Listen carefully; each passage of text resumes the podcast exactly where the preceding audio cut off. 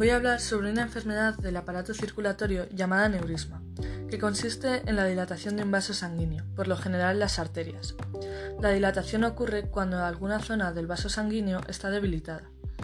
Esta enfermedad puede producirse en cualquier punto de la arteria, pero suele aparecer en la arteria aorta a nivel abdominal. En algunos casos se debe a una debilidad arterial hereditaria. También puede producirse por una herida o debido a un virus o bacteria. Cuando aparece un aneurisma suele ir acompañado de un coágulo sanguíneo. Dependiendo del tipo, se trata de una forma u otra. Cuando el ancho es mayor a 5 centímetros a nivel abdominal y 7,5 en la arteria aorta torácica, las posibilidades de rotura aumentan, de modo que se recomienda realizar una intervención quirúrgica.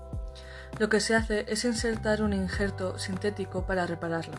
Si no se trata su rotura, el aneurisma se vuelve mortal. Cuando un aneurisma es disecante, se soluciona con fármacos. Si el problema no se soluciona, se valora la posibilidad de hacer una operación. Para prevenir este problema circulatorio es importante tener presente la tensión arterial y llevar una vida saludable, con una dieta equilibrada y realizando ejercicio de manera regular pero sin gran intensidad. Dejar de fumar reduce la posibilidad de contraerlo. Espero que os haya ayudado a comprender la enfermedad. Gracias por vuestra atención.